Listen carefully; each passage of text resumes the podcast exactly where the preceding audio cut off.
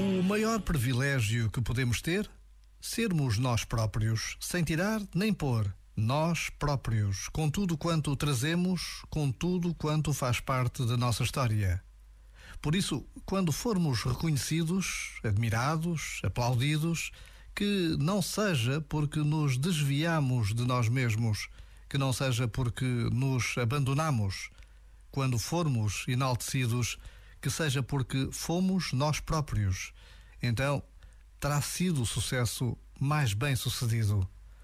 Já agora, vale a pena pensar nisto. Este momento está disponível em podcast no site e na app.